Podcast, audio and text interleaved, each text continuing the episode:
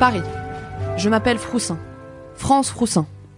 Après avoir passé un bac ES option théâtre slash judo, je suis actuellement à la recherche d'un petit boulot qui me permettrait d'économiser assez d'argent pour réaliser mon rêve, mettre fin au réchauffement climatique et ouvrir mon propre bar à salade. Malheureusement, ce n'est pas un jour pour rêver, c'est un jour pour cauchemarder. Je suis à l'enterrement d'une des personnes qui a le plus compté dans ma vie, une personne sans qui je ne serais pas celle que je suis aujourd'hui. Sans elle, je n'aurais jamais eu l'ambition de changer le monde ou de proposer des salades de qualité à des prix abordables. Sans elle, je serais sûrement devenu détective, comme mon tocard de père. En parlant du loup, il entre dans la bergerie. Mon père salue brièvement les personnes venues présenter un dernier hommage aux défunts. Julie Graziani, Guillaume Canet, Marion Maréchal Le Pen et Godzilla. Il s'approche de moi. Bien que j'en doute, je ne peux m'empêcher d'espérer qu'il saura trouver les mots pour me réconforter dans cette terrible épreuve que je suis en train de traverser. Hasard Trop la loose ici, non? Wesh. Dit-il en levant la main pour me faire un high five. Personne ne parle comme ça, papa. Lui réponds-je alors qu'il tape de force dans ma main qui tient le feuillet de l'enterrement. Écoute, papa, il faut qu'on parle. Oh non. C'est le moment fatidique. Le moment qui va changer les choses. Pour toujours. Que personne ne sorte de ce cimetière. Le coupable ne va pas s'en sortir comme ça. Les mains contre le mur et les fesses en évidence. Il est temps de renifler des tues. J'ai comme une impression de déjà vu. Deux semaines plus tôt, José Archibald Félicien Froussin, mon père, n'a jamais été vraiment là pour moi. Et quand il l'était, c'était souvent accompagné d'une bouteille de cidre, comme pendant le spectacle de fin d'année de ma classe de CM2, où il a hué la chanson de fin parce que, je cite, le contenu du spectacle n'était pas assez adulte à son goût, et qu'il aurait préféré une reprise de Starmania. Il n'a jamais été là pour maman non plus. Et il a abandonné le domicile familial le jour de l'élection de Macron, sans même prendre la peine de justifier son départ. Les seules nouvelles que nous avons eues de lui étaient quand, étrangement, il a tenu à nous partager son opinion sur la demi-finale de Top Chef. En espérant que ça te donnera quelques idées pour améliorer tes plats, avait-il conclu à la fin du seul SMS qu'il a envoyé à maman en deux ans.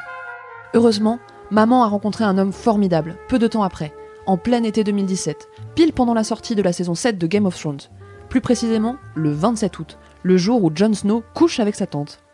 Cet homme, Hercule Legolas Frimousse, ne m'a jamais déçu, contrairement à mon père, et à la dernière saison de Game of Thrones. Il a toujours eu une oreille attentive, un regard bienveillant et une dentition irréprochable. Hercule est le père que je n'ai jamais eu. Allô, madame Froussin? Ici le docteur Mourzek. J'ai une terrible nouvelle à vous annoncer. Votre beau-père, Hercule Frimousse, est sur le point de mourir. Tonton Lucien m'a conduite à l'hôpital où Hercule vit ses derniers instants. Un infirmier me guide dans les couloirs des soins intensifs. Il ouvre une porte et je découvre Hercule, dans son lit, son visage amaigri et gravement marqué par la douleur. Assieds-toi, France. Nous n'avons pas beaucoup de temps. Et je dois te dire une chose de la plus haute importance, me dit-il. Je m'assois et prends sa main dans la mienne. Il continue. Depuis l'accident qui m'a rendu tétraplégique, je suis devenu un génie de la physique quantique. Et j'ai mis au point, ces deux derniers mois, un système pour parfaitement prédire le futur. Mais Hercule, euh, lui réponds-je, prédire parfaitement le futur, c'est pas justement l'inverse de la physique quantique Il tousse du sang. Je n'ose pas l'interrompre davantage. France, dit-il, toutes mes simulations aboutissent au même résultat. Ton père, José Froussin, va déclencher la fin du monde. Ouais, évidemment. Hercule m'explique que mon père est minutieusement observé par le gouvernement français depuis des années. En effet, bien qu'il s'agisse d'un imbécile incapable, les relations qu'il entretient avec les personnalités les plus influentes de la planète le rendent particulièrement dangereux. Pour garder une trace claire de ses enquêtes, le gouvernement a décidé de les classer en épisodes et a demandé à Hercule de prédire le prochain, grâce au fait qu'il est devenu un génie de la physique quantique après être devenu tétraplégique. Tu te souviens évidemment de l'incident lors de l'enterrement de ta mère, me dit Hercule. Le gouvernement a choisi le nom de code qui a pété pour cette affaire. Et tous les résultats de mes calculs disent que ton père est sur le point de faire un reboot de qui a pété? Je sais, c'est une très mauvaise idée. Froussin va prochainement se rendre à un autre enterrement. Le mien. Je n'ai plus beaucoup de temps à vivre, et lors de la cérémonie qui rendra hommage à la modeste contribution que j'ai apportée à ce drôle de monde, ton père ne pourra pas s'empêcher de tirer la couverture vers lui et tout faire pour être le centre de l'attention. Malheureusement, son égocentrisme habituel aura ici des conséquences terribles. En dehors du fait qu'il n'y a rien de plus insupportable qu'un reboot que personne n'a demandé. Je veux dire, un truc sorti dans les années 50. Ok, je comprends pourquoi. Mais là, c'était à quoi? Deux mois, sérieux? Hercule, grâce à un PowerPoint fascinant, m'explique les règles d'un reboot. Plus d'effets spéciaux, plus de scènes d'action et des personnages qui reflètent davantage la société d'aujourd'hui. Et c'est la présence de ces personnages qui va déclencher la fin du monde. Les gens qui viendront à l'enterrement d'Hercule. Julie Graziani, le reboot de Zemmour, Marion Maréchal Le Pen, le reboot de Marine Le Pen, qui est elle-même le reboot de Jean-Marie Le Pen, qui est lui-même le reboot de Satan. Christian Clavier doit venir également, déguisé en Astérix, mais il sera remplacé, aux grand dames de tout le monde, par Guillaume Canet. Et enfin, la personne la plus importante de cet enterrement, Godzilla. La créature la plus rebootée de la planète. Si ton père se met à renifler des culs, me dit Hercule, Godzilla ne pourra pas le supporter. C'est une créature ancestrale qui a aidé la Terre de multiples fois, et un vieil ami à moi. Mais si tu renifles le cul de Godzilla, il va péter un câble. Et sa rage pourrait bien être incontrôlable. Il faut que tu empêches Froussin de faire ce reboot, France. C'est sur toi que tout repose. Car comme dans Ghostbusters, Ocean's 8 et le nouveau Men in Black, le personnage principal est une femme. Même si, bon, ça reste écrit par un homme. Eh ben, ça, ça fait beaucoup d'informations d'un coup. Je sors de la chambre d'Hercule, encore chamboulé par tout ce qu'il vient de me dire. Tonton Lucien me regarde chaleureusement. Je le prends dans mes bras. Je n'arrive pas à croire qu'il va mourir, lui dis-je. Hercule est le père que je n'ai jamais eu. Allô?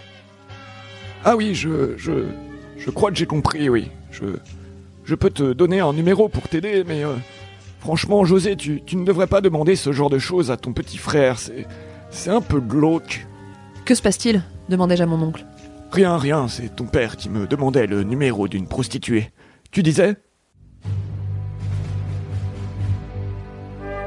Paris. Je suis à l'enterrement d'une des personnes qui a le plus compté dans ma vie. Une personne sans qui je ne serais pas celle que je suis aujourd'hui. Hercule, Légolas, Frimousse. Le père que je n'ai jamais eu. Je remarque à l'enterrement que Hercule a pris toutes les dispositions nécessaires pour éviter que quelqu'un pète. Ou du moins que mon père le remarque. Le buffet a soigneusement été préparé avec aucun aliment qui fait péter. Et le lieu dans lequel se déroule la cérémonie pue un peu. Même mort, Hercule redouble encore d'ingéniosité. Il n'y a plus qu'à espérer que cela empêchera le terrible monstre de péter un câble. En parlant de mon tocard de père, il entre dans la bergerie. Waza Le temps passe et l'enterrement se déroule dans le plus grand calme. Mon père, contrairement à son habitude, s'avère relativement respectueux. Il n'a même pas amené sa propre bouteille de cidre. Après avoir passé ces deux dernières semaines dans le stress le plus total, je me détends un peu. Un peu trop. Oh non. C'est le moment fatidique. Le moment qui va changer les choses. Pour toujours. Que personne ne sorte de ce cimetière. Le coupable ne va pas s'en sortir comme ça.